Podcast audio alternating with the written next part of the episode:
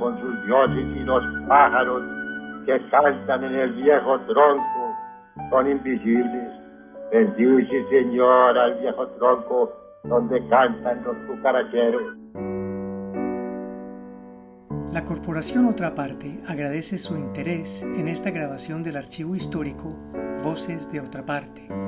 El presente audio fue remasterizado y publicado gracias al apoyo del Ministerio de Cultura y reproduce uno de los 25 encuentros del grupo de estudio Fernando González, Una Filosofía, coordinado por el sacerdote Alberto Restrepo González en 2006.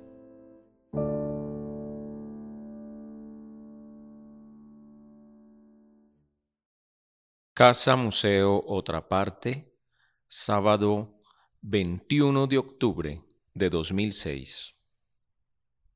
Primero, la dialéctica de la evolución. Segundo, la dialéctica de la mirada, en que tanto hemos insistido. Tercero, la dialéctica de la existencia. Y cuarto, la dialéctica del conocimiento liberador. Yo les vuelvo a insistir en eso. Ese es un concepto vago, escurridizo, como difícil de uno apropiárselo. La dialéctica. ¿Qué es la tal dialéctica? La dialéctica es el proceso necesario. Si quieren, digamos, determinista, si quieren, digamos, inevitable,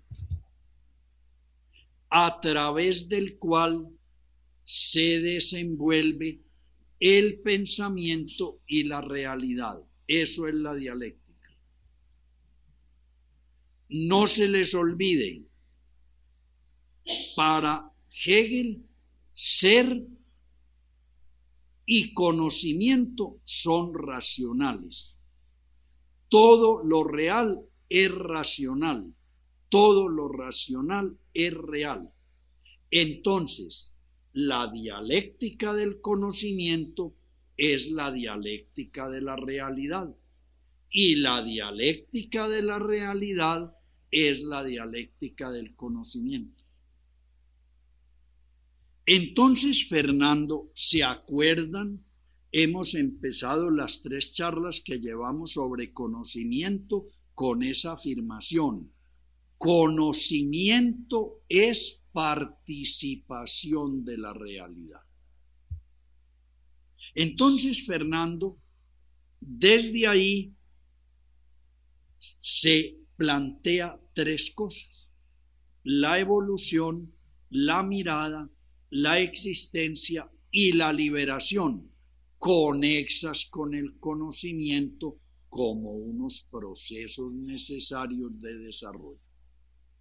Oigan este testigo. El hombre es un liberto reciente. Libertos llamaban en Roma los esclavos a los que les habían dado la libertad y eran jurídicamente libres, pero no sabían ser libres porque nunca habían vivido libres. Eso pasó en Roma y pasó aquí también con Javier Alondoño. Cuando liberó sus esclavos, volvieron donde ella, doña Javiera, recójanos otra vez que nos vamos a morir de hambre. Uno se enseña a ser esclavo y no sabe ser libre.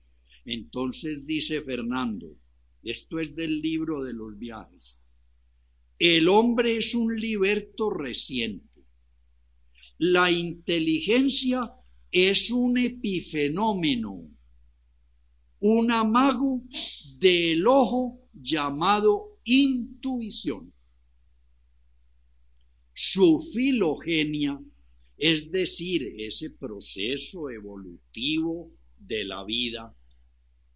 La filogenia es el proceso por el cual un ser vivo se instala en su especie pasando a través de su formación por las especies que lo antecedieron.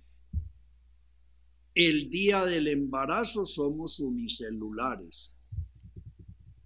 A los 20 días de embarazo somos huevos. acabados de nacer somos unos mamíferos y vamos pasando hasta que llegamos a meternos en el grupo biológico, zoológico que nos pertenece, que es el Homo sapiens. Entonces, su filogenia, sin embargo, es infinita. Por milenios fue elementos, por milenios fuimos elementos, por milenios gases, por milenios mineral, por milenios unicelular y pez y lagarto volador, herbívoro, mamífero, homínido, hombre. Y su latencia es tan infinita como su filogénesis. Nosotros estamos hoy situados en la escala viva como seres humanos, como hombre, pero fuimos en el cosmos. Primero no había sino minerales, después había plantas, después había animales y después hubo mamíferos y homínidos y antropoides y nosotros. Y dice él, pero su latencia es tan infinita como su filogenia. Nosotros hacia el futuro se nos espera avanzar tanto y perfeccionarnos tanto y lograr tanto como lo que hemos logrado desde el unicelular hasta hoy. Es infinito el camino hacia atrás y es infinito el camino hacia adelante. Y entonces termina el testigo. Por eso el hombre principia, principia a tener el ojo intuición. Nosotros apenas estamos aprendiendo a ser intuitivos. Hoy con la cibernética se nos ha aclarado mucho eso. Los procesos que la modernidad aceptó como verdaderamente científicos son procesos cerebrales del hemisferio izquierdo que manejan una cantidad ínfima de bytes comparados con los bytes de información que mueven un segundo el hemisferio derecho. Eso apenas lo estamos aprendiendo a manejar y a trabajar con los dos hemisferios junticos apenas lo estamos descubriendo. Todo el tiempo la biología pasó preguntándose si el hemisferio derecho tenía que ver con el izquierdo y sin saber si sí o no. Y hoy cada día está más claro que lo que sucede en un hemisferio cerebral a través del tal cuerpo calloso repercute, reverbera, funciona en el otro hemisferio. Creo que algún día les dije yo aquí eso usted sentado trabajando en un computador, haciendo gráficos en un computador, está trabajando con sus dos hemisferios. Usted con el izquierdo está pensando, tengo que esta tecla, tengo que dar este input, está razonando con lógica. Y con el derecho está captando la belleza, la armonía, intuyendo lo que no se puede manejar lógicamente. Ese es el infinito camino del ojo intuición que apenas lo estamos empezando a desarrollar. ¿Ven? Entonces, primer proceso dialéctico. Vamos pues desde el mineral y el unicelular hasta el hombre intuitivo. Esa es nuestra evolución. Segundo, lo que tanto les he cantaleteado aquí, la dialéctica de la mirada. Miren, conocemos según lo que vemos. Si uno se empecina en ver de una manera determinada, no tiene manera de ver más que eso. Si usted se abre a ensayar ver con otra mirada, usted va a empezar a ver un montón de cosas que no se le había ocurrido que pudiera ser verdad que se viera. Entonces, el hombre al ir evolucionando tiene que ir haciendo un proceso que es dialéctico, que es pasar de la mirada visca, de la mirada que ve doble, de la mirada que ve opuestos, de la mirada que construye mundo pasional, a la mirada que ve granulado, que ve dividido, que no logra captar la unidad única de todo lo real hasta llegar a esa mirada que puede verlo todo sin opuestos por la intuición como una gran unidad. El que logra ver así, ese es el que puede llegar a la intuición. Entonces, fíjense, Fernando cantaletea mucho que Suramérica es el continente del vicio solitario, que los latinoamericanos somos viciosos solitarios. ¿De dónde sacó Fernando eso y qué quiere decir eso? Oigan esto, el padre Torres nos enseñaba mineralogía en el seminario, es decir, en el colegio de San Ignacio. Así, comillas, el cuarzo es blanco, de sabor tal, inodoro, abunda en tal parte. Pero el cuarzo no lo veíamos por ninguna parte. Yo puedo decir eso mismo con el padre Nao, que fue mi profesor de química ya también. Sabíamos todos los elementos de la tabla, dónde estaban, si se disolvían en agua o si no, todo. Habríamos visto cuatro carajaitas, potasio, azufre, hierro, lo que por ahí en cualquier chatarrería se consigue. Nunca nos mostraban nada para ver y experimentar. Dice más adelantico, el mono de Marceliano me repitió, refiriéndose a la mujer, la misma lección del cuarzo. Entonces la mujer es esto, la mujer tiene esto, con la mujer se hace esto, pero lección de esquina de calle, nada real, ninguna mujer. Somos vicios solitarios, grandes viciosos solitarios fueron los señores Caro, Suárez y Ospina. Habla de Ospina, Mariano, el viejo abuelo del Marianito. Tenéis la cara del estudiante de los jesuitas, ojos apagados, opaca la esclerótica, barrosos, grasosos, húmedas las manos. Eso es de don Mirocletes todo. Un amigo mío tiene un ojo desquiciado desde que estuvo en las lecciones del cuarzo. Él mira siempre para adelante, mientras que el otro ojo es ágil, agarra tenazmente las imágenes. Qué horrible ese ojo sin voluntad. ¿Ven? La visquera física, el estrabismo físico, lo aplica Fernando a la captación de la realidad. El que visquea ve todo doble donde no hay nada doble. El que ve cómo es, tiene sus ojos ágiles y ve la unidad que es lo que hay. Suramérica es como el muchacho de los jesuitas, capaz de sugestionarse hasta sentir el olor de las trenzas, hasta sentir que se electrizan en agradable cosquilleo las terminaciones nerviosas.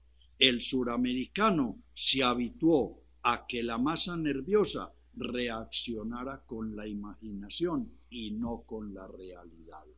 Ese es el vicio solitario. Nos ponemos tenis, oímos rock, ponemos la muchachita Jennifer no sé qué y nos creemos vivos.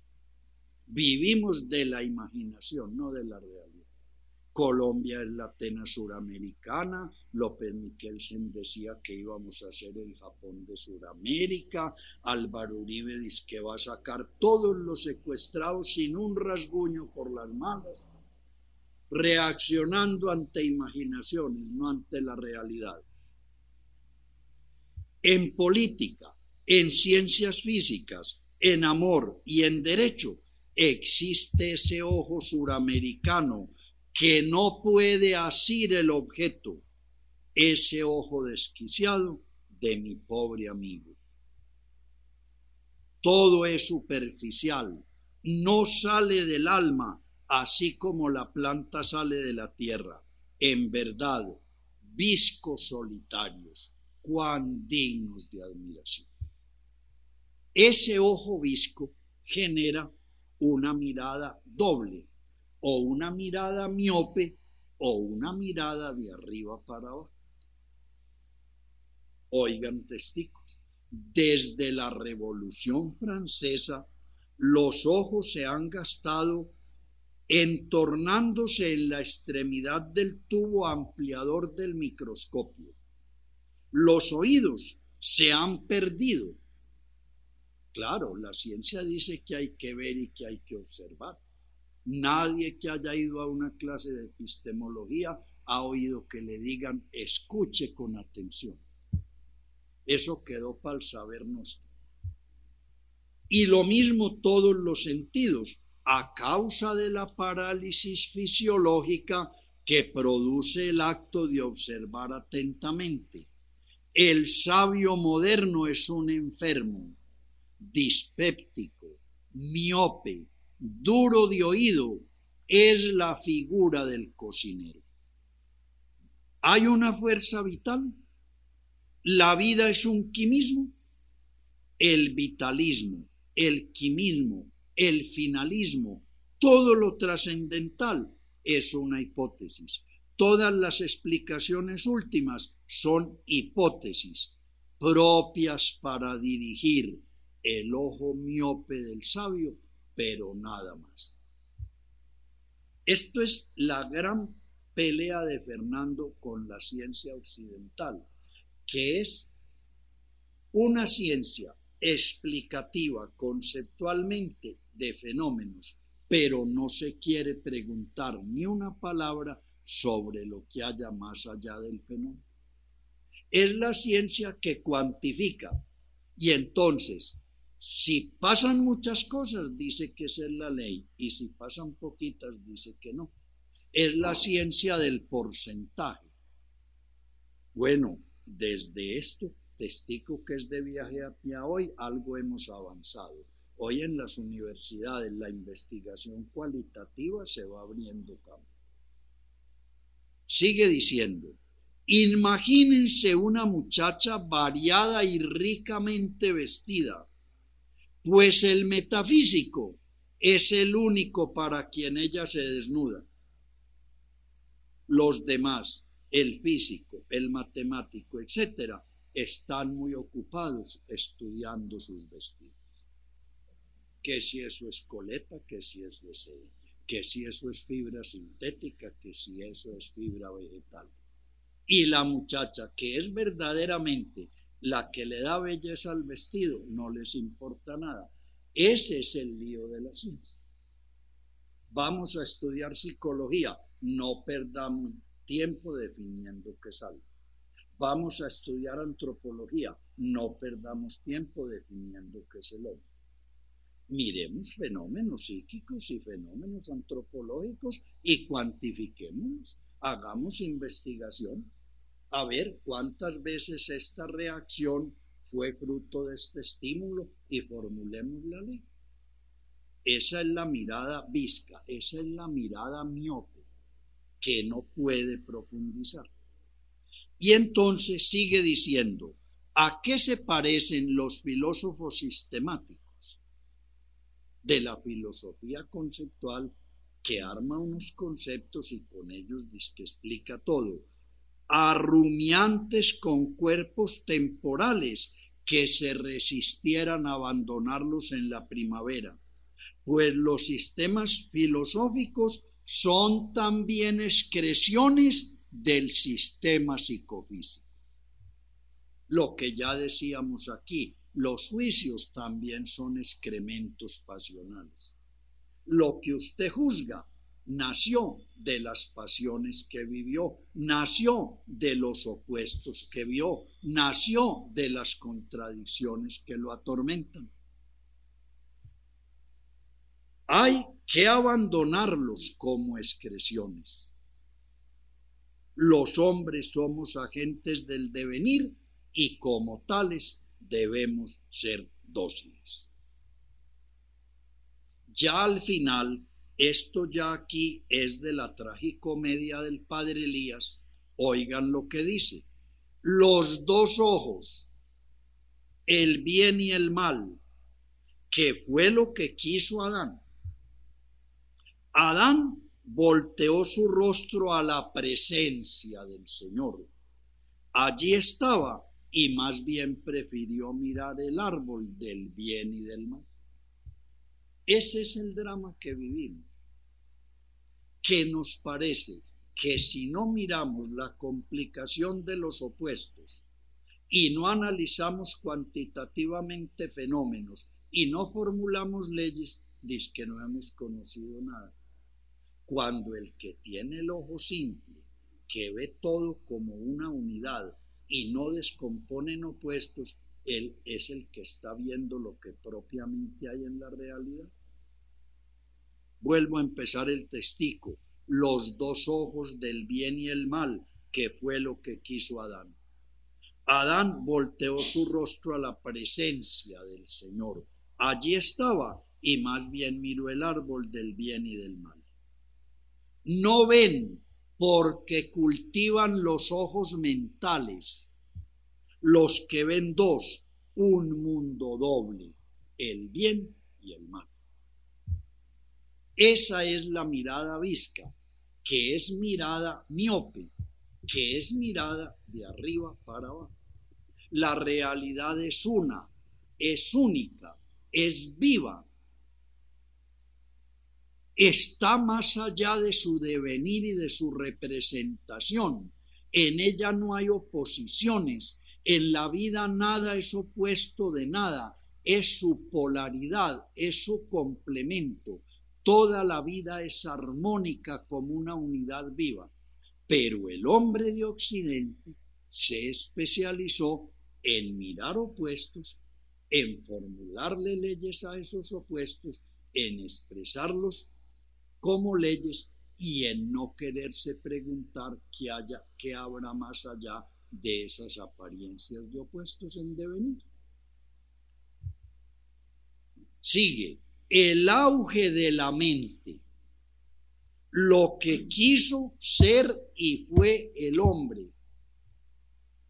Por favor, es que ser mentales, ver todo doble, cuantificar, hacer hipótesis y bregar por demostrarlas, meternos en un mar de determinismos causales y no poder ver la libertad, ese es un querer de nosotros, esa es una decisión humana. El que quiera se puede morir ahí instalado y siempre está viendo cosas, pero el que quiera puede pasar de ahí y ver la realidad viva y única. Esa es la mencia, estar más allá de la mente, situarse transmentalmente, salir del determinismo causal, superar los opuestos.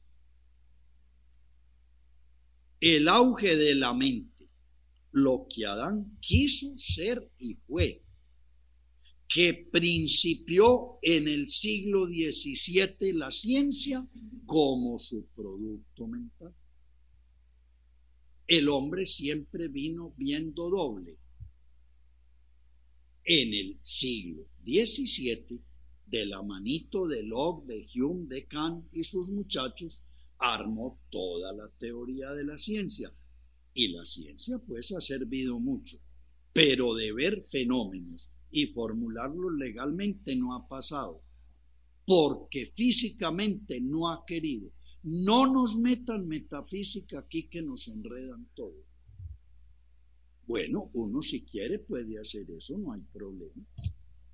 Un científico no es un bandido, por supuesto que no. Un científico, las leyes que con lógica racional descubre, así funcionan. Pero resulta que es que más allá de esa oposición sin libertad entre unos opuestos que la mente humana capta, hay una realidad, una única, viva y armónica, que es tan real o más real que eso que la mente ve. Y termina el testigo. Lo que se comunica con proposiciones enhiladas son las cosas de los dos ojos del mundo mental, induciendo y deduciendo con esos gemelos. La inducción y la deducción son un par de gemelitos.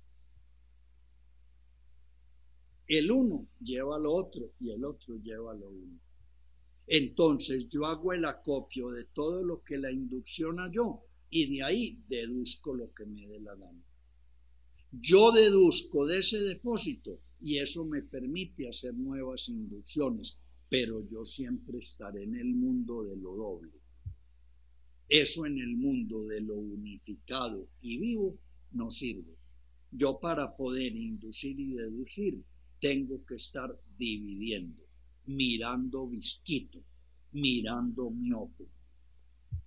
Y termina pues esa dialéctica así. El mal de ahora, el mal de ahora es por las muchas, entre comillas, entre comillas, ciencias. El hombre general se vive como esclavo, se vive como irresponsable, se vive como efecto. Eso es lo jodido de las ciencias humanas que como las ciencias humanas cuando las iban a armar, o las ciencias sociales o las ciencias de la conducta, como las queramos llamar, esos nombres son sinónimos, o las ciencias del comportamiento, dijeron, hombre, armémosle también ciencia al comportamiento humano. Pero ¿cómo hacemos?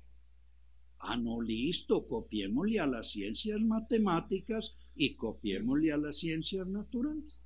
Punto. Si se puede hacer física a partir del movimiento y si se puede hacer química a partir del átomo y si se puede hacer biología a partir de la célula, a ver, a base de qué se podrá hacer psicología. Ah, está visto, de la reacción. No, no, del comportamiento. No, no, no, de la experiencia, pero buscando lo mismo que la ciencia natural.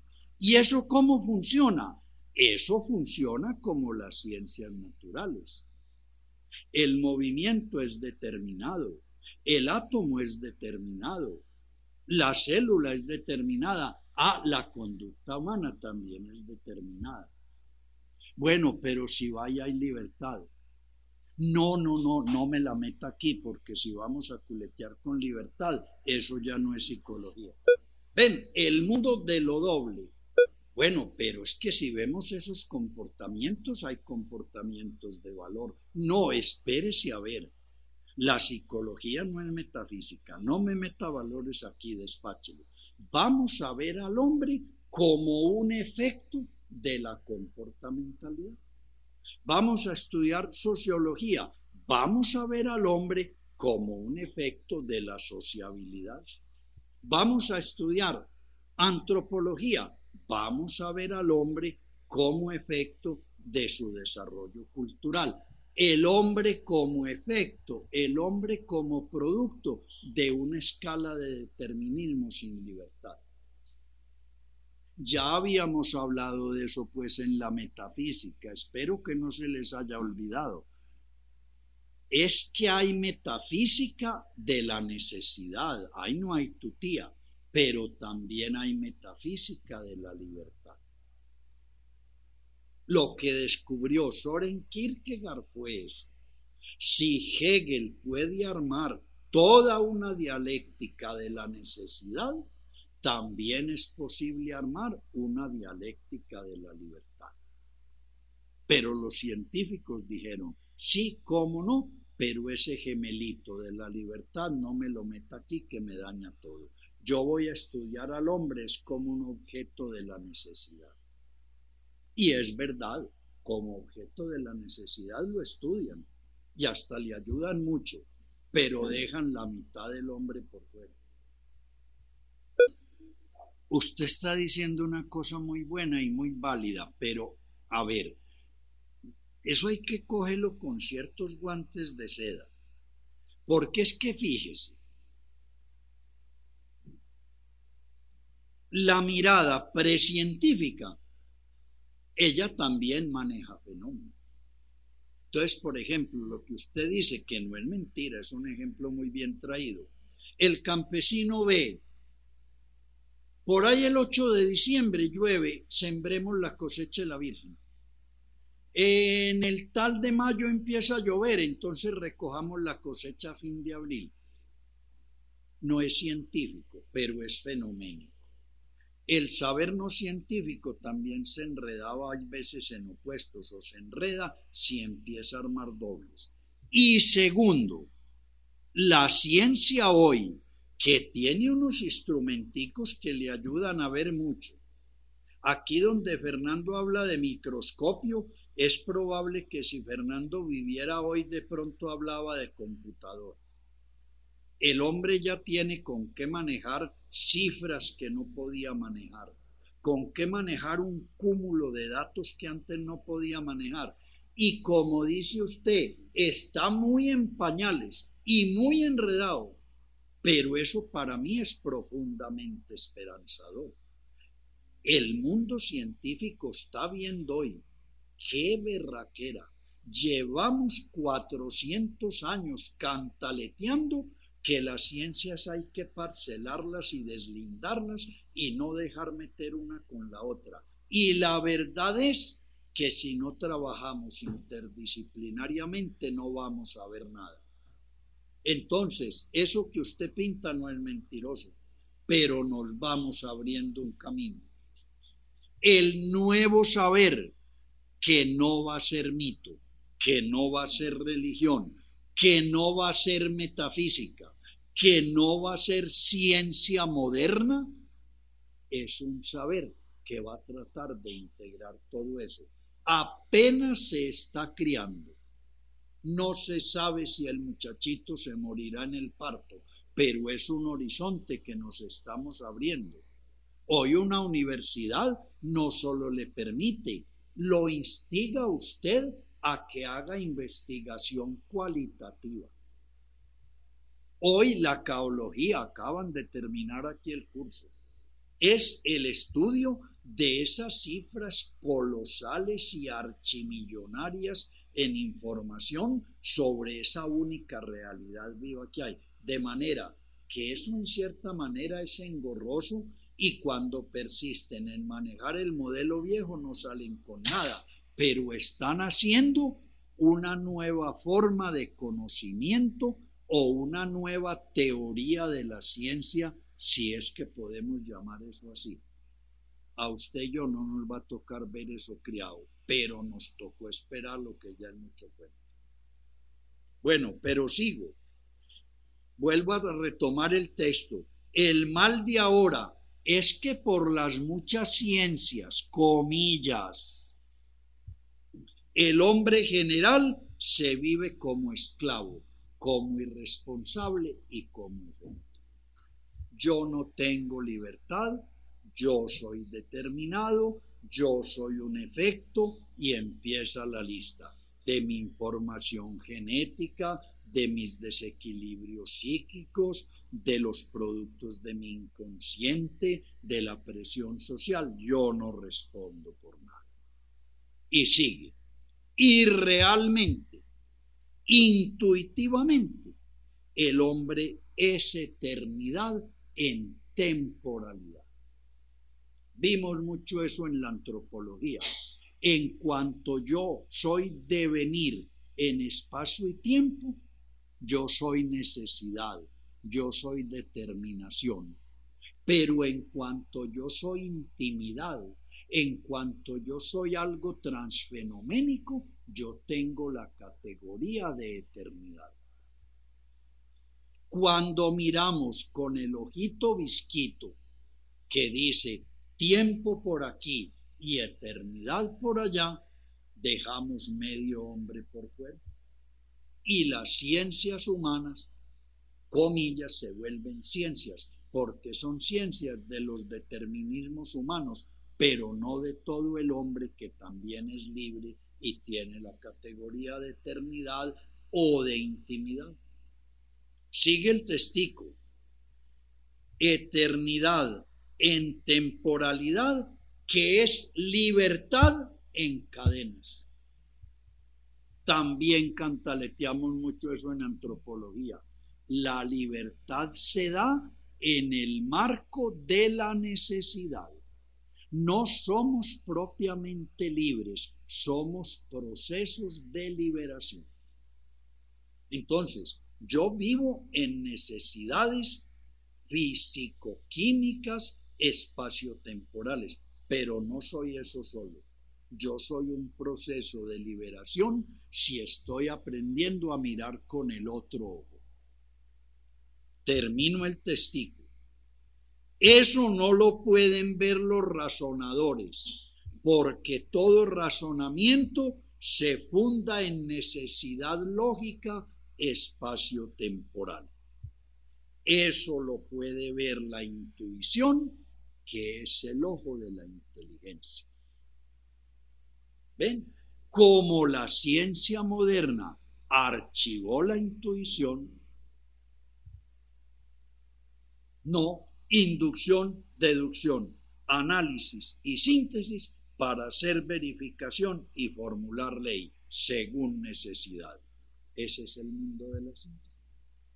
Einstein, que sufrió harto cuando intuyó la, la relatividad y gastó años y años y años bregando por sistematizarla para poderla expresar, llegó a la conclusión que todo lo que hace la ciencia es desarrollar lo que la intuición le da.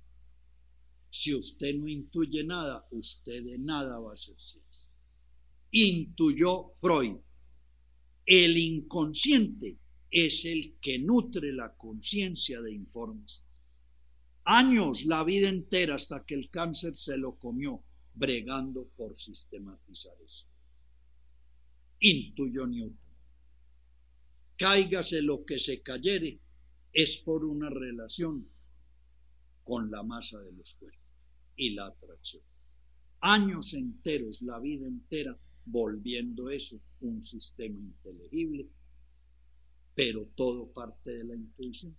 Entonces, si yo me quedo viendo con los dos ojitos opuestos, determinismos y necesidades, yo nunca podré ver lo que hay más allá de eso. No es que no exista, es que yo no lo puedo ver.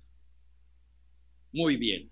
Y la tercera mirada es la mirada del ojo simple.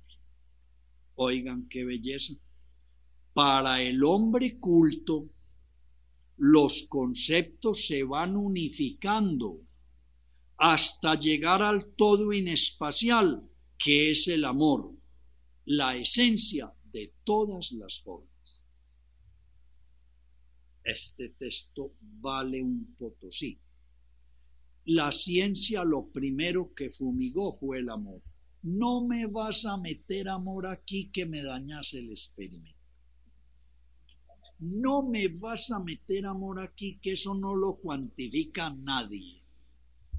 Uno conoce es con la sola razón que induce, deduce, analiza y sintetiza. Dice Fernando, para el hombre culto los conceptos se van unificando hasta que llegan a un todo inespacial que es el amor. Uno, si pone a funcionar la tercera mirada, entonces uno empieza a ver que todo es lo mismo con distintas representaciones. Que yo cuando hablo de fuerza, hablo de energía. Que yo cuando hablo de materia, hablo de energía. Que yo cuando hablo de vida, hablo de energía. Todo sale siendo uno, más allá de los conceptos. Si yo quiero, me gusta, me amaño, si quiere, con eso me gano la vida. Viviendo en el mundo de los opuestos, yo ahí me puedo morir. Pero yo puedo ver más que eso si me da la gana. Entiendo por demente al que no tiene mente. O sea, entiendo por demente. Leí mal. Entiendo por demente al que tiene mente o sea, los primeros principios que nacen de las coordenadas humanas, pero coordenadas humanas en desarreglo. Y entiendo puramente al que vive en la inteligencia y ya no tiene mente y ya no piensa sino que vive y se volvió una sola cosa, con el inteligible y con la inteligencia. Este es un texto pues pesado, esto es una mole. Miren, yo tengo mente, si me da la gana yo funciono con la mente. Y la mente me permite ver este fenómeno que no es este fenómeno, esto que es el opuesto de esto, este concepto que contradice aquel, formular esta ley, armar esta teoría. Ah, yo soy así. Pero dice él, eso que tiene unos primeros principios, identidad, no contradicción, tercero excluido y razón suficiente, eso que tiene unos primeros principios, pertenece a las coordenadas humanas, pero están desarregladas porque el hombre no sabe ver la unidad de todo lo real, porque el hombre no sabe ver lo que hay más allá del devenir, porque el hombre no capta que opuestos en la realidad no hay, sino que en la realidad todo es polar y complementario. Pero también, ya te oigo, hay amentes. El amente es el que vive en la inteligencia y no tiene mente. No piensa, sino que vive. Se volvió una sola cosa con el inteligible y con la inteligencia. Se volvió una sola cosa con la vida. Si usted piensa es porque usted es inteligente, pero si usted está más allá del pensamiento, mucho más desarrollada su inteligencia. La gente piensa que inteligencia es sinónimo de mente, que racionalidad, que trabaja con opuestos, eso es la inteligencia, eso también es. Pero más allá de eso, yo puedo llegar a una cosa no pensable, no expresable en juicios, no matematizable y reductible a fórmula, que es unificarme con la realidad viva, y esa es la amencia. Haber trascendido la mente que hace procesos inductivos, deductivos y analíticos sintéticos. Te oigo, Humberto. Es decir, y es que si somos locos y nos obstinamos en quedarnos ahí. Por favor, el que se pille que puede inducir y deducir, analizar fenómenos, o poner un paso del devenir al otro y que no hay más y que no hay más y que no hay sino eso, ese es un loco. Pero el que hace eso y goza con eso y ve muy lindo eso, pero sabe, más allá de eso hay más, ese es mente.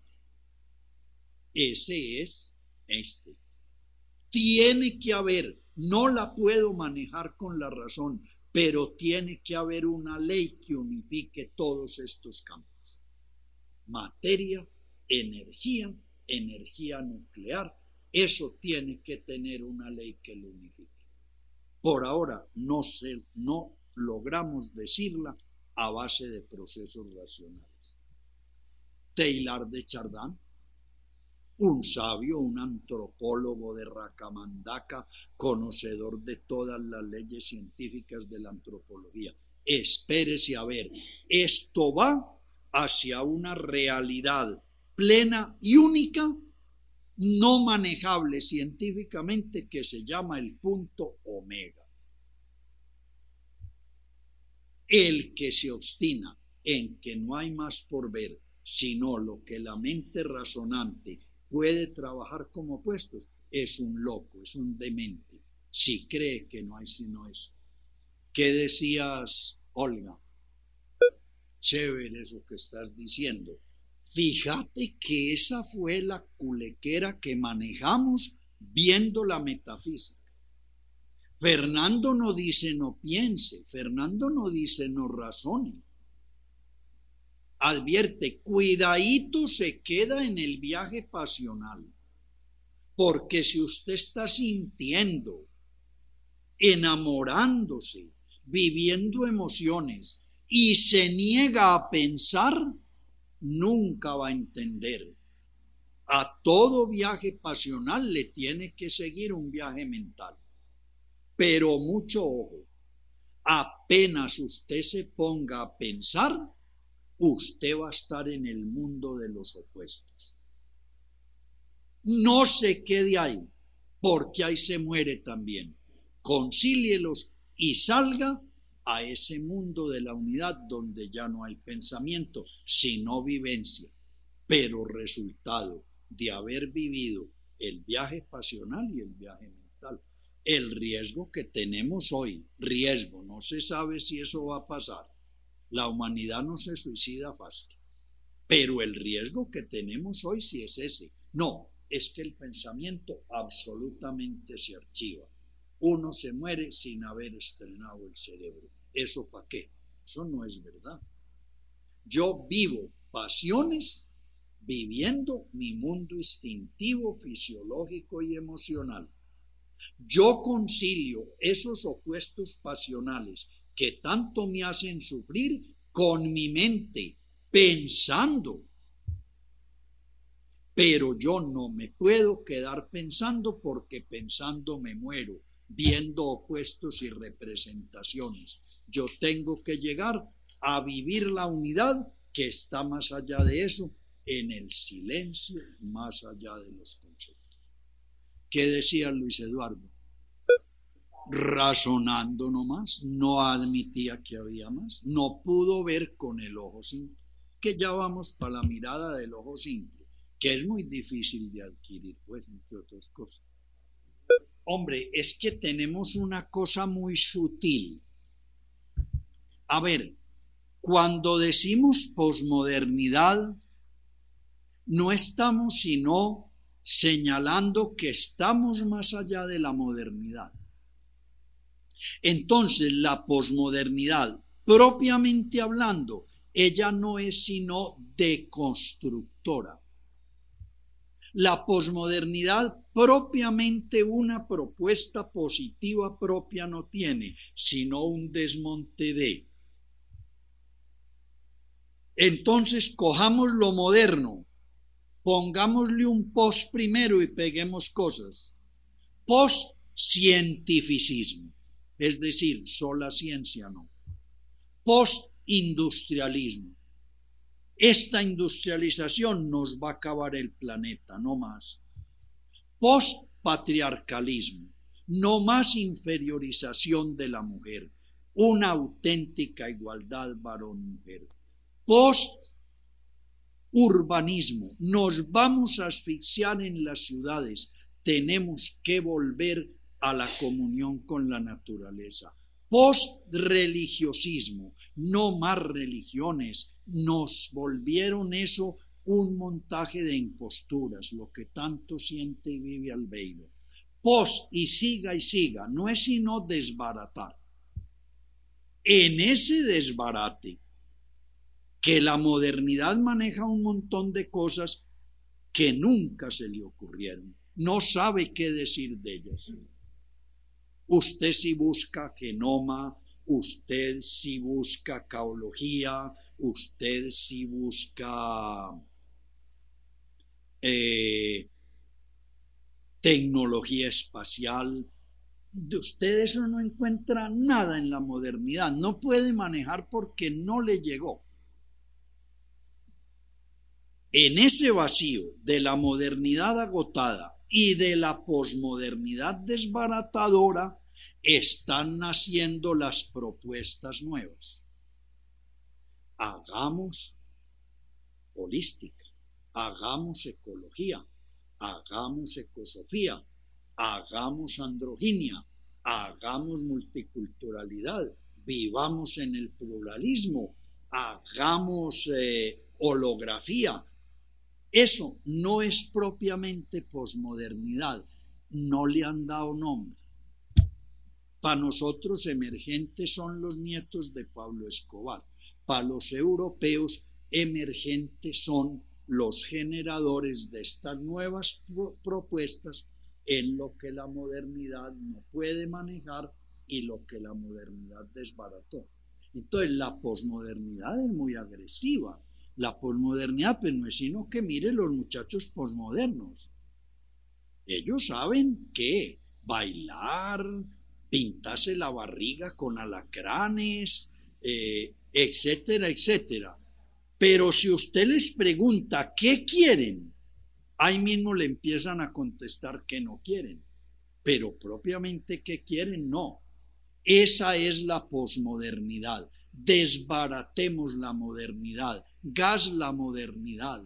Todo no puede ser razón, todo no puede ser ciencia, todo no puede ser moral de imperativos categóricos, todo no pueden ser matemáticas, todo no puede ser occidentalismo y patriarcalismo a la europea, todo un desbarate, posmodernidad. Pero ahí, unos, llamemos que, patriarcas, videntes, iluminados nuevos, nos están diciendo, no peleemos más con la posmodernidad, dejemos morir la viejita ya y hagamos unas propuestas nuevas sin rabia y sin pelea que nunca hizo la modernidad. Tengamos una mirada holística, tengamos una interpretación holográfica, manejemos una informática, respetemos la vida y vivamos la ecología, sepamos que el mundo está vivo y es inteligente y vivamos la ecosofía, démosle espacio a todas las culturas y vivamos multiculturalismo, dejemos que todo el mundo tenga lugar y hagamos pluralismo. Esa es la cultura emergente. Eso es lo que tenemos que fomentar. Eso es lo que les digo, yo espero ir acabando con eso. Fernando fue un pionero de eso. Fernando nunca habló de posmodernidad, por supuesto, Fernando nunca habló de cultura emergente, pero las propuestas de él vivamos así, vivamos así. Fue un pionero. Archivemos esa lógica matemática, vivamos una lógica vital no nos preocupemos de si mis enunciados son expresables matemáticamente. Veamos si eso me mete a mí al ritmo del universo. No dividamos la ciencia de la sabiduría. Tengamos un saber vivo e integral de todo como unidad. Vivamos la unitotalidad etcétera, etcétera. Eso espero que otro sábado le gastemos tiempo. A mí me parece eso todo muy bueno, yo lo firmo, pero con una condición. Que no me diga eso de que nos sacaron. porque es que nosotros también somos los blancos que trajeron eso. Sacaron a los precolombinos, sacaron a los aztecas, sacaron a los pobres negros que enlazaron para traerlos aquí como terneros. Pero a usted y yo no nos sacaron, nacimos metidos en eso.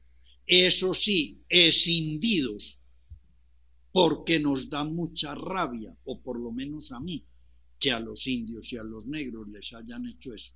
Pero nosotros también somos de esos putos blancos que hicieron eso un negrito que estudiaba conmigo de los pocos negritos, bien negritos que habían en Envigado, que lo llamaban Marañón. Un día el profesor de historia enseñándonos en clase las razas y las mezclas y los nombres del sambo y del mestizo y todo, nos puso a decir de qué color éramos. Y Marañón dijo que él era café. Y oiga la respuesta tan inteligente, le dijo el profesor. ¿Y usted por qué dice eso? Profesor, porque yo no soy negro ni blanco. Entonces, ese proceso que usted pinta es muy verdadero. Ahí está el drama. Pero entonces, a nosotros, los mestizos, al, al híbrido suramericano que llama Fernando, no nos sacaron de eso nosotros también ayudamos a armar esa pelotera.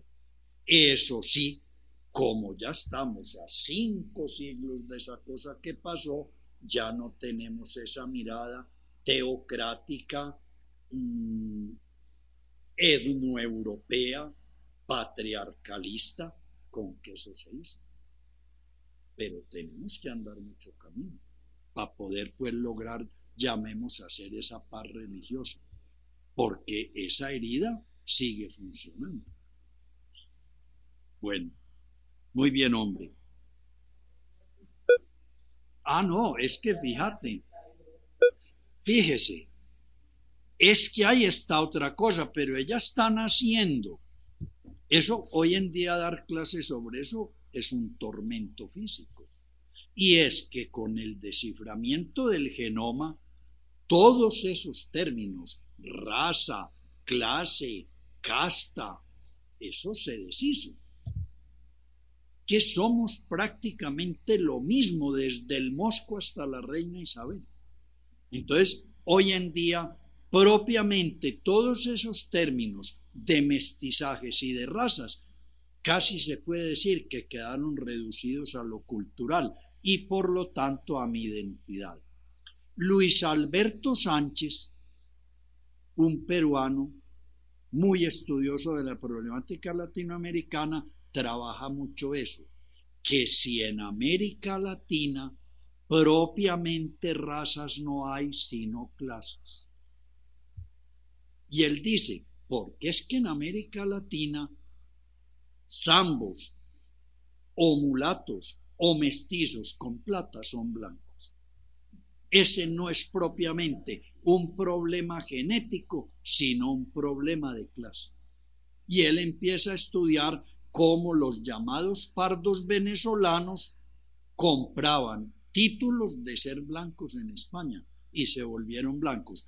Y la corona hacía eso y lo favorecía, porque los nietos de los conquistadores se creían pues que ellos eran el puta suelto aquí. Y venían los empleados de la corona y los trataban como una birria. Entonces la corona, para poder afianzar el poder de esos funcionarios, prefería un mulato que hubiera comprado título de blanco y le obedecía y respetaba a los empleados que un blanco, comillas, verdadero, que no respetaba ni valoraba a sus empleados. Pero bueno, eso da mucha tela para cortar por otro lado. Ah, es que volvemos a lo que le digo del estudio del genoma. Todos mestizos y váyase para la China, coreano, birmano, ceilandés, escrilanqueño, de todo. Lo que pasa es que nosotros sí tenemos un mestizaje muy típico nuestro, que es de blanco, negro y precolombino. Entonces los mestizajes europeos son entre blancos escandinavo con eslavo con mediterráneo. Y los mestizajes mm, asiáticos son mestizajes de índico con urualtaico, con, pero entre ellos mismos. En cambio nosotros no, a nosotros sí nos mezclaron de europeo, de latinoamericano y de africano. Y de encima, único mestizaje identificado con una sola creencia religiosa, verdadera, falsa, impuesta, perniciosa o buena, pero toda América Latina cristiana. Eso no lo tenemos en aquí. Bueno, pero sigo con mi cuento. El ojo simple es el que funciona cuando se ha conquistado la amencia.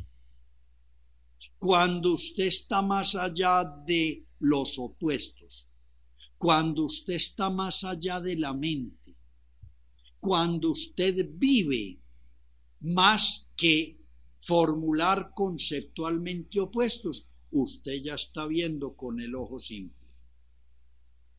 Dice, esto es todo de la tragicomedia, miro por el ojo único, el que no es doble, el que no ve bien y mal, mío y tuyo, risa y llanto. ¿Cómo se reposa entonces? Solo el que aprende a hacer silencio es beato. Usted cuando llega a la mencia cierra el pico no porque no haya que decir, sino porque usted está más allá de lo que hay que decir. Solo el que aprende a hacer silencio es beato. Dígame usted que tiene vocación. Si tiene vocación de albarista, hable. Si tiene vocación de redactor deportivo, hable. Si tiene vocación de yerno agredido, hable. Pero si usted tiene vocación de beatitud, usted no tiene nada que decir. Usted está en comunión con todo, viendo la realidad más allá de las palabras. Aquí vuelve a nacer la pelea de Fernando con las universidades. Es un místico, no hay para qué estudiarlo aquí todo un proceso filosófico que si queremos desemboca en la mística, lo anulan porque desembocó allá. Si Fernando hubiera dicho, y ya vi todo esto y no sepa dónde más seguir, de más que lo estaban estudiando. Ojo pues qué belleza esto.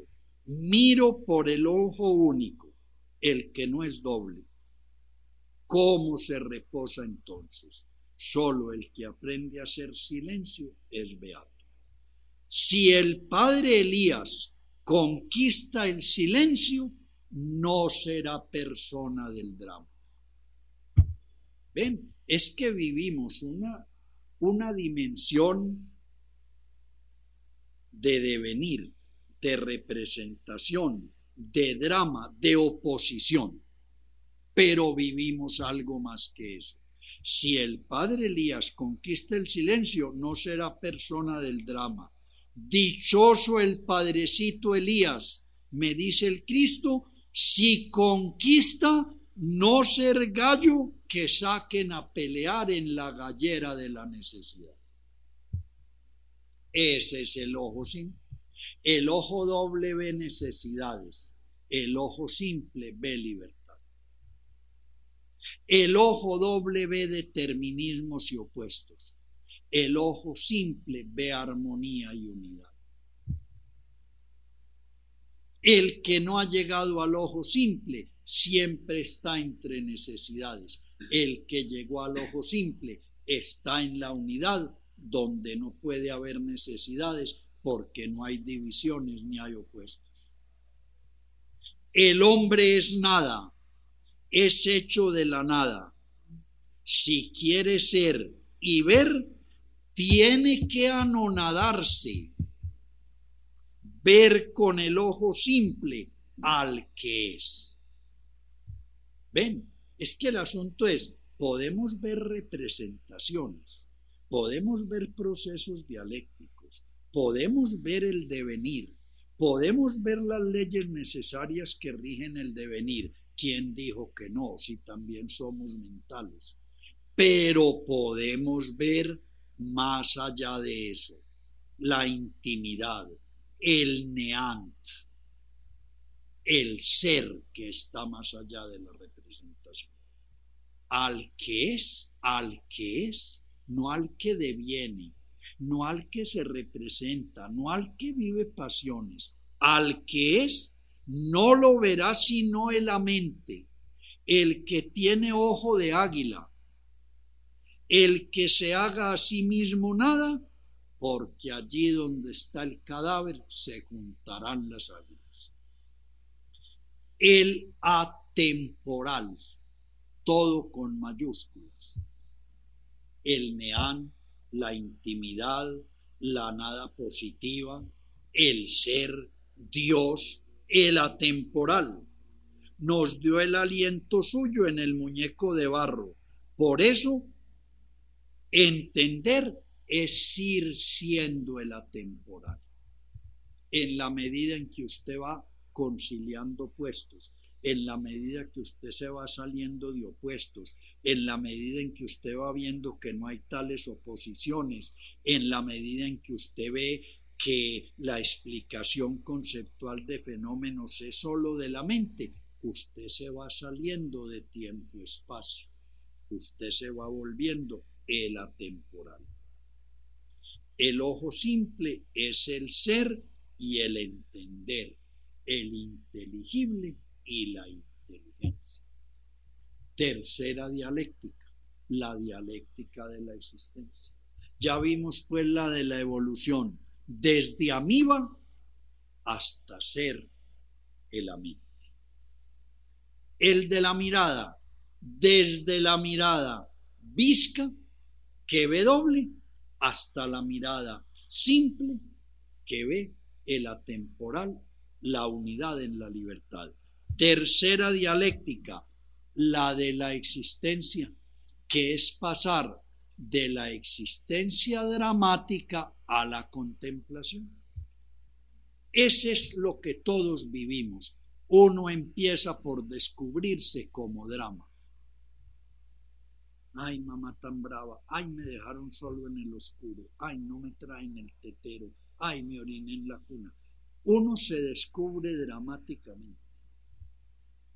Y a medida que va madurando y se va enamorando y va teniendo que llevar tareas al colegio y lo rajan en las calificaciones y le matan la familia por peleas de guerrilla y de mafia, usted se mete y se mete y se mete al mundo dramático. Si usted está muy bien ahí, quédese ahí. Nadie lo va a sacar de ahí, pero usted está viendo doble. Está viviendo pasiones, está sujeto a necesidades, no está mirando sino el devenir. Usted puede llegar a una existencia que está más allá del drama y eso es lo que se llama la contemplación. Oigan pues los testigos. Toda idea, toda idea es producto necesario de unas condiciones de vida. Si usted lo criaron entre blancos en el racismo, qué cosa más fea los negros. Si usted lo criaron entre negros en el racismo, qué cosa más inmunda y más desteñida que los blancos. Toda idea es producto de un determinismo donde uno se va representando. Yo diría, esa es una de las formas de la dramaticidad. Porque es que ahí viene todo ese problema. Eso también se puede estudiar en Fernando. Fernando dice que ya se acabaron los tiempos de la educación y que llegaron los tiempos de la cultura. Entonces la pregunta es, ¿de qué se trata? ¿De formar de enseñar, de educar o de inculturar. Y entonces la educación normalmente es instructiva y formativa. A uno a qué lo entran a los colegios, a que aprenda lo que la sociedad quiere que aprenda para que funcione como a la sociedad le interesa que funcione y no ponga mucha pelotera. Bueno, Fernando también, eso dice en los apunticos de, de pensamientos de un viejo. Los tiempos que yo recuerdo que he vivido más feliz fueron los siete años que pasé solo mientras escribía pensamientos de un viejo. Él pasó años enteros encerrado solo por allá en lo que hoy llaman la Loma el Chocho, que en esos tiempos era el atravesado. A Estanislao también lo picó algo ese microbio, pero con un daño. Y es que Estanislao lo que le fastidiaba mucho era profesor con tantos muchachos que no discurrían al ritmo de él, pero le creía mucho a los libros y entonces él tenía profesores a distancia y a él prácticamente la vida se le volvió el enredo de cómo conciliar a Freud que lo quería tanto con Marx que lo quería todavía más. Y como para Freud el hambre no fue problema, para Freud el problema era por la vagina, no por la boca. Entonces, Stanislao eso lo lo fastidiaba mucho, que un genio como Freud, que vio tanto la libertad humana y la dignidad humana y la integridad del hombre, incluida su dimensión sexual, ¿cómo no se le ocurrió manejar el problema del hambre? Los freudianos, después de Freud, todos muy metidos en ese lío. Por ejemplo, Eric Fromm, esa es la cantaleta de Fromm también. El problema de la boca no es tanto la palabra, es la comida. Uno muerto de hambre no dice ni mamá. Bueno, oigan pues que sigue Fernando diciendo, esto es lo más grave, no tener desde dónde objetivar la existencia. ¿Se acuerdan que decíamos eso? Ese montón de dobles de Fernando, Lucas de Ochoa, el padre Elías, Manjarres, Manuelito Fernández, todo ese montón de dobles que eran bregando por objetivarse. Me voy a desdoblar en un personaje al que yo veo objetivamente a ver si ahí me logro ver a mí mismo. Dice él, pero eso no se logra. Uno siempre es subjetivo. Esto es lo más grave, no tener desde dónde objetivar la existencia. No puedo prescindir de ser actor. Somos, aún el más filósofo, unos carajos, víctima de la reactividad. El ser humano es reactivo. El que logre no reaccionar fue que llegó a la mencia. Mientras usted no sea mente, usted reaccionará pura subjetividad. Me da risa. La vida es adjetiva, completamente experimental, dramática. Esto lo escribe en Don Mirócletes cuando estaba todavía por allá arrancando el camino. El estado de ánimo consiste en comprender que todo es irritabilidad nerviosa. Eso se parece algo a un punto extraviado desde el cual puede objetivar la existencia. Denme ustedes un punto fuera de la vida y yo les explico todo. ¿Y usted cómo se va a salir de la vida? Entonces, conclusión, no nos podemos explicar nada.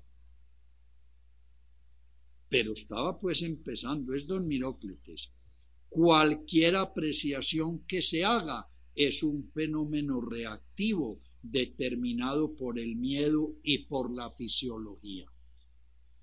¿Quién es pues libre? ¿Quién puede pues objetivar la vida? Inicialmente Fernando pensaba eso. Si uno logra objetivar la vida, se hace libre. Pero resulta que lo que salió descubriendo es que no se trata ni de subjetivar ni de objetivar, sino de llegar a la realidad transobjetiva y transubjetiva que es la mesa. Usted mientras ande en el mundo objetivo o en el mundo subjetivo, usted anda en la representación y en la necesidad, ni sueñe con la libertad.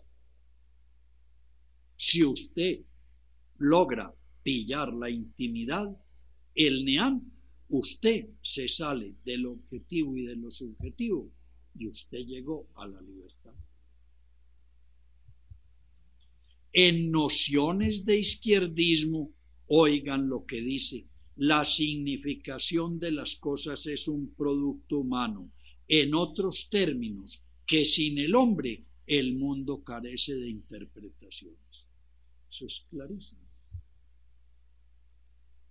Lo de los versitos de Pombo que nos enseñaban en la escuela, que el hombre le preguntó al agua que quién hizo todo eso y que usted quién es, y le preguntó al árbol y le preguntó al animal y nadie supo. Es que es el hombre el que da las interpretaciones. El hombre es esencialmente cósmico, esencialmente destinado a abarcarlo todo. La mirada simple a que va a llegar después, pero se representa. Nosotros tenemos que partir de ser necesitados, dramáticos y representativos, padeciendo y meditando para llegar al silencio de la intuición y ver más allá de objetos y sujetos. Todo pensamiento es reproducción de uno mismo, de serie de imágenes, de aquello que pensamos, de eso participamos. Esa es pura fenomenología. De lo que yo no participe porque llegó a mi conciencia, yo de eso no tengo nada ni sé nada. Toda idea es resultante de una idea afectante y de una idea afectada. Mejor, todo es resultante de un estado afectado y de un estado afectante. O mejor, todos mis actos tienen el sello mío. La vida mía soy yo que me voy sucediendo en el mundo. Y la vida del mundo es el que se va sucediendo en mí. Mi vida soy yo extendido en el tiempo y en el espacio, un filme, una cinta. Eso es vivir, representarse uno en el mundo. Toda idea es uno mismo modificado por lo que lo afecta. Yo soy un bobo, fue que lo hicieron quedar mal. Yo soy un genio, fue que lo condecoraron yo no sé qué soy, es que unos le dicen que es bobo y otros que genio. Toda idea que usted tenga es ese resultado, uno modificado por lo que lo afectó. Esa no es la verdadera realidad. Sigue el testigo. Si no fuéramos microcosmos, es decir, muñecos amasados de barro, no podríamos conocer, pues toda idea es el resultado de el ser afectado y el ser afectante. Si no hay algo que lo afectó a usted, usted no tiene ninguna idea. Si hay algo que lo afectó a usted, esa intercomunicación, eso es lo que le genera su idea. Lo que no está en uno, uno no lo puede conocer. Eso es elemental. Un niño en una cuna puede ver que pase lo que pase y ahí no está pasando nada. Ese niño no sabe que ese es un asesino, ese niño no sabe que ese es un ladrón, ese niño no sabe que ese es un violador. Él está viendo asesinar, violar y robar y no está pasando nada. Lo que no está en uno, uno no lo puede conocer. Algo parecido veía Berkeley cuando afirmaba que solo lo semejante conoce lo semejante. Todo lo que usted conozca, todo lo que usted capte, todo lo que a usted lo logre afectar y usted se lo pille, sepa que lo tiene dentro de usted. Si no lo tuviera, usted no se daba cuenta que eso era eso. Muy bien. Somos lo que está presente en nosotros. Eso somos. Por eso es que hay que vivir haciendo los viajes. Usted tiene mucha rabia, usted rabia. Usted tiene mucha tristeza, usted es tristeza. Usted está muy enamorado, usted es enamoramiento. Usted tiene mucho miedo, usted es miedo. Viva eso. No huya de eso porque entonces usted se va a morir sin haber vivido. Somos lo que está presente en nosotros. El alma es la idea de la presencia. Eso de que tenemos alma es eso, que tenemos la capacidad de captar lo que está presente en nosotros. El alma es nuestro ser que tiene presente lo que está viviendo. Perfecto. Los estados de conciencia son el alma mía. El hombre ve lo que es su presencia, imagina y objetiva su presencia en las cosas. Por favor, el hombre se imagina y objetiva en cosas lo que le pasa, pero es que él lo tiene dentro. Ese hombre tan bobo y el otro, ay, tan gracioso. Y el otro tan enredado, yo no le entiendo. A ver, ¿es el hombre o son los que lo están viendo?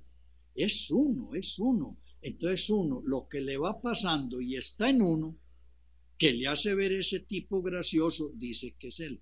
Y el otro, que es un bobo, dice que es él. Y el que ve un enredo, dice que es él. No es él, es usted, que imagina y objetiva.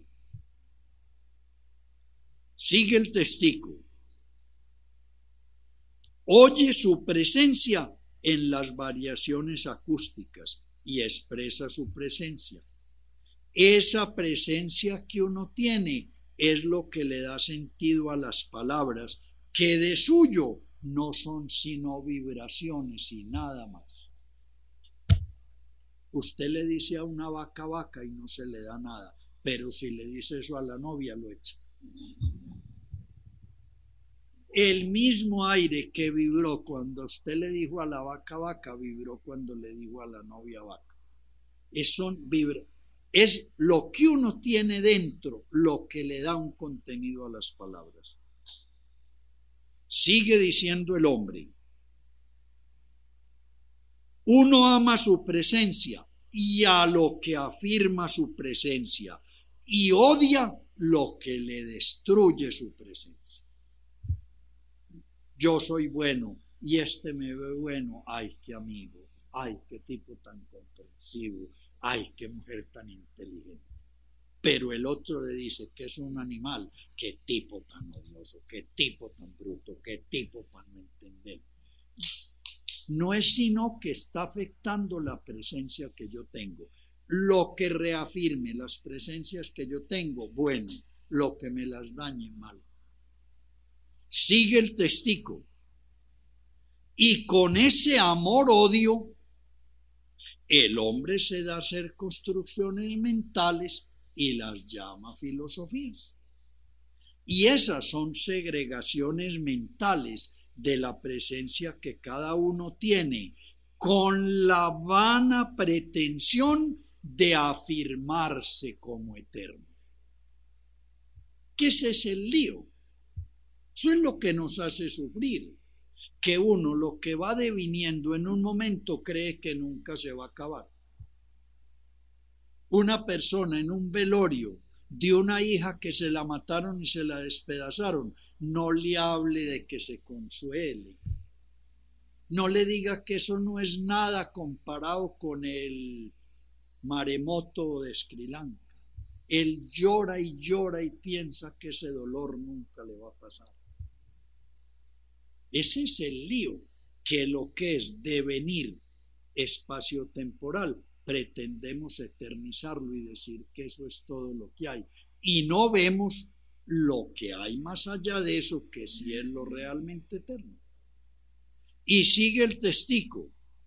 el mundo pasional mental fue lo que el hombre quiso en el principio, lo que llamamos la historia del paraíso terrenal, y es la historia de la tragicomedia de este mundo. Porque es que este mundo es tragicómico, todo tragedia y todo comedia. Comedia, comedia no vive nadie. La cosa más graciosa es una tragedia para el que la está viviendo. Y tragedia, tragedia no vive nadie. La tragedia más trágica es una comedia para el que no la está viviendo. Y eso nació de esa polaridad pasional y mental. El que ve con el ojo simple no vive nada. La historiecita de Buda de la mamá que lo seguía y lo seguía preguntándole y preguntándole qué ella qué hacía, que su hija se estaba muriendo. Y Buda no le contestaba, y ella detrás, y ella detrás, hasta que ya resolvió pues contestarle y le dijo, ¿has pensado cómo sería el mundo si te doliera tanto como el tuyo el dolor de los otros? Ahí está. Para Buda eso era una comedia, armar todo ese show por la mocosa de ella cuando había un millón de muchachas muriéndosele a los papás. Toda tragedia es una comedia. Ojo, cada tramo del camino es un mundo. Cada tramo del camino es un mundo y tiene sus coordinadas que son la fisiología, el medio y el hábitat. La niñez de una niña mimada, hija única, es una. La niñez de una niña regalada y botada en manos de una drogadicta que la recogió es otra. La vida de una niña psicótica es otra. Cada tramo del camino, con sus coordenadas fisiológicas, su medio y su hábitat, es un mundo. Y alrededor de esas coordenadas se forman las vivencias. Dígame usted en qué medio vive, qué fisiología tiene, qué influjos ambientales y sociales padece, yo le contesto qué vivencias tiene. Y de esas vivencias la mente saca los conceptos. La enviciaron a la droga. Sin droga no se puede vivir en paz. Paz, consumir droga. De la vivencia sacó el concepto. Nunca, no. Droga no. Cuidado, la toca niña, que eso es de mujeres malas y perdidas. Paz, estar en la casa con mamá como planta de invernadero sin probar la droga. De su vivencia sacó su concepto. Los conceptos siempre nacen de expresiones de vivencias. Les repito eso, por eso Fernando llama su filosofía de las vivencias. Y por eso los filósofos que llaman filosofía un razonamiento abstracto y conceptual, dicen que lo de Fernando no es filosofía porque parte de vivencias y no es pura y asépticamente conceptual. Termino el testigo. Y ahí tenéis ya el bien y el mal de ese mundo. Y con ese bien y con ese mal y en esas coordenadas empieza a funcionar la causalidad y así aparece la necesidad. Esta es una descripción exacta de la cosa. Dígame usted qué momento vive, dígame en qué tramo está. Yo le digo, con esas vivencias, usted qué conceptos arma.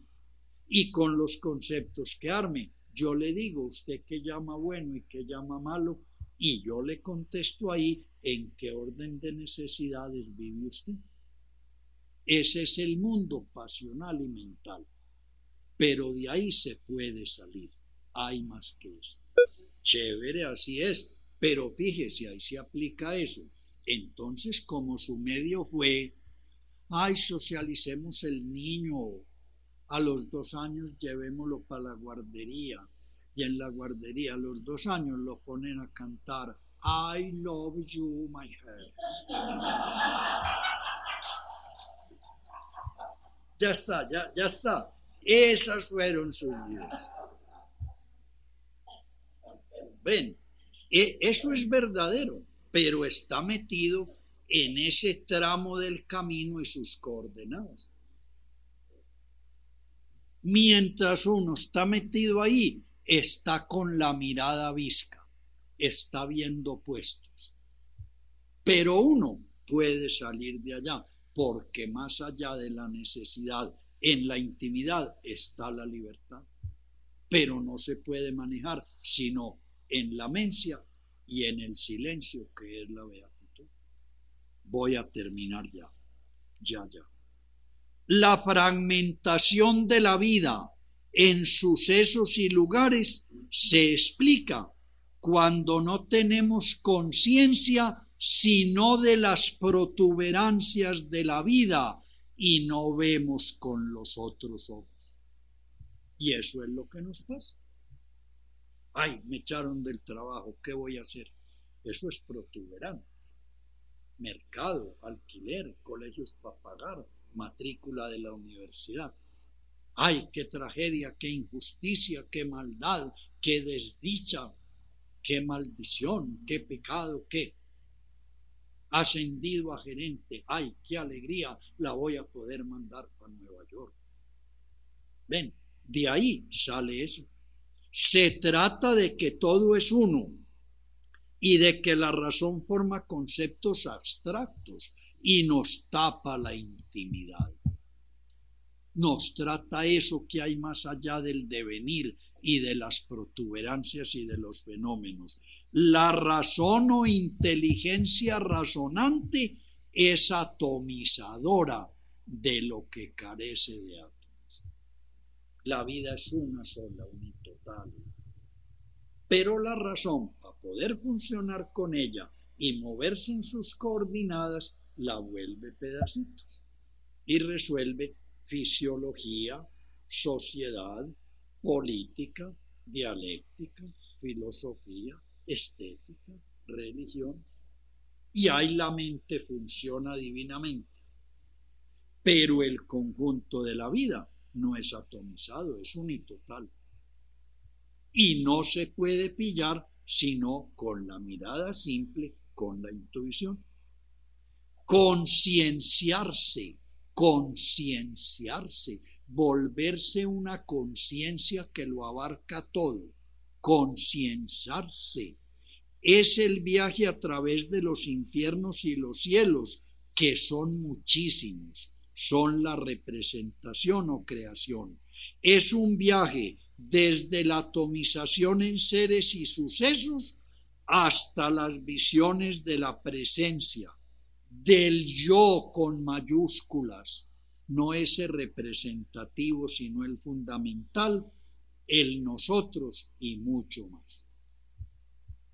Uno tiene que partir de atomizaciones, pero si uno crece en conciencia, ve más allá de la mirada doble, mira más que los fenómenos, uno logra volver a recuperar la visión unificadora. El progreso está en ir intuyendo la presencia a través de la representación. El, el progreso está en intuir la presencia con mayúscula más allá de la representación. Presencia en mí, tercer modo del conocimiento que Spinoza llamaba intuición. Intuir es captar lo que está presente en mí, sin pasiones, sin emociones, sin raciocinios, sin conceptos, sin divisiones. El progreso está en ir intuyendo la presencia a través de la representación. Presencia en mí, tercer modo del conocimiento de Spinoza, la intuición. Va desapareciendo el fenómeno y van haciendo el conocimiento. El verdadero conocimiento es unificarnos con la realidad más allá de los fenómenos. Va desapareciendo el fenómeno y van haciendo el conocimiento. En tanto morimos y renacemos en cuanto el presente aumenta. Dígame usted qué mantiene presente y yo le digo qué tan grande es su conciencia. Usted se acuerda de lo de ayer y prevé lo de mañana. De ahí no pasa. Su conciencia es un moco. Usted tiene una conciencia en que le cabe lo que se conoce de la entera historia humana y prevé lo que va a pasar 100 años adelante. Usted está en la intuición, usted es un visionario. En tanto, bueno, en tanto morimos y renacemos en cuanto cesa la atomización en seres y sucesos. El infierno es el politeísmo de la conciencia y el presentismo. El que vive dividido en mil cosas opuestas vive en el infierno. No se va a ir, ya llegó. Y el que cree que no hay sino este segundito y que apenas él no se represente se va a acabar, también está en el infierno. No disfruta de nada por miedo de que se va a acabar. Pero la gente está así. Esa es la drogadicción. Un miedo de la fugacidad de la vida. Lo del librito ese, no nacimos pa' semilla, entonces droguémonos. Presentismo es ese estado primitivo en que el instante con su contenido se endiosa, se vive como lo único, sin nexos con el sucederse. Por favor, es que cada instante suyo es todo lo que ha pasado desde milenios hasta hoy. Y de este presente suyo va a depender el futuro por otros milenios. Punto. Si usted logra pillarse ese instantico y por ahí derecho todo ese pasado y por ahí derecho todo ese futuro, usted está viendo con el ojo simple, se volvió a mente, usted está en la eternidad, así vaya a mercar en el éxito. El hombre, todo hombre o mujer que desocupa su conciencia o soplo divino de sí mismo, de su imaginación, de su mente y de su razón, instantáneamente es la presencia o Dios en la conciencia que es la puerta sin alas. Esta es una frase muy hermosa. Si usted logra desocupar su conciencia, su soplo divino, su intimidad, su ser no fenoménico o aparente, de sí mismo, de ese muñequito social que usted aparenta, de sus imaginaciones, de sus productos mentales y de sus procesos de razonamiento instantáneamente. Usted la presencia o Dios en la conciencia, que es la puerta sin alas. Él llama la mirada de ojo simple puerta sin alas también. Puertas de esas de hueco que había en las casas viejas, que no era sino el hueco. Hay, asómese ya usted ahí mismo ve. No hay nada que le tape. Las alas de la puerta son las pasiones y los procesos mentales. El que llegó a la mencia abrió las puertas. Quedó esa puerta como un puro hueco que transparenta todo. Termino con esta belleza de frase. Saber es ser. Saber es ser. Uno es lo que uno sabe uno sabe lo que uno es. Lo que usted no sea, no bregue por pillarse lo que pierde tiempo. Lo deforma, lo transforma en algo que usted sea. Saber es ser. Como que uno va haciendo de modo que no hay sujeto conocedor ni objeto conocido. No hay símbolo y cosa significada. No hay vasija ni hay bebida. Esto es prácticamente como una frase de filosofía oriental. Cuando uno llega a la mirada de ojo simple o de ojo redondo o a la mencia, uno va siendo de modo que no hay sujeto conocedor ni objeto conocido. Usted se unifica con lo que conoce, usted es lo que conoce. Usted lo conoce todo en usted porque en usted está y usted se conoce todo en lo que es porque usted también es eso. No hay símbolo y cosa significada.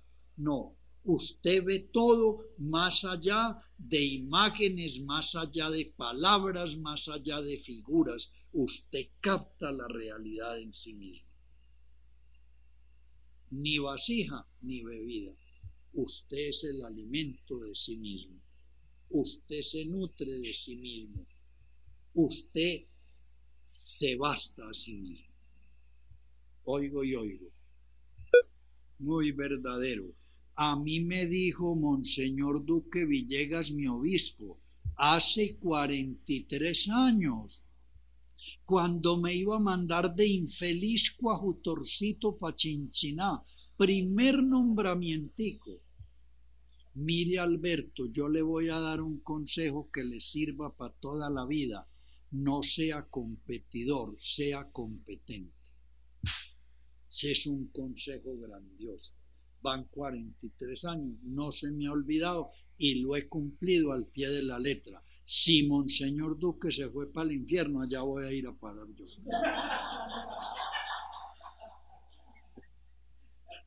Bueno, no alcancé a ver la dialéctica de la liberación, será de aquí a ocho días que le cascamos. Pues si querés, o también digamos la iluminación, o también digamos la contemplación. Eso es lo mismo. Vuelvo a lo que le digo que decía Einstein. Todo proceso discursivo suyo, usted tuvo que haber intuido primero, si no usted no tuvo sobre qué razonar. Y la pregunta tenaz es esa, ¿de dónde demonios es que nos resultan esas genialidades que nos permiten llenar paginadas de reflexiones. Y uno ve lo que reflexiona y la dificultad con que lo reflexiona. Y entonces cómo y de dónde sacó uno el núcleo que le permitió hacer eso y que uno lo ha rectificado y lo ha corregido. a eso no le creemos casi, porque la mentalidad occidental resolvió que de eso había que desconfiar mucho, porque no era verificable en el laboratorio. Yo creo que hoy, con el sistema computacional y todo, se va a poder seguirle la pista a los procesos intuitivos. Antes no había más. Y por eso resolvieron que el pobre hemisferio derecho no hacía sino crearnos en volates y que a eso no se le podían parar bolas, que eso era cosa de locos o de brujos. Bueno, muchas gracias.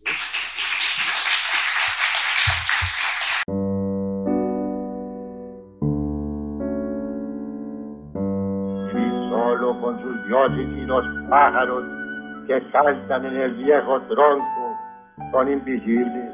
Bendice, Señor, al viejo tronco donde cantan los cucaracheros. La Corporación Otra Parte agradece su interés en esta grabación del archivo histórico Voces de Otra Parte. El presente audio fue remasterizado y publicado gracias al apoyo del Ministerio de Cultura y reproduce uno de los 25 encuentros del grupo de estudio Fernando González, Una Filosofía, coordinado por el sacerdote Alberto Restrepo González en 2006.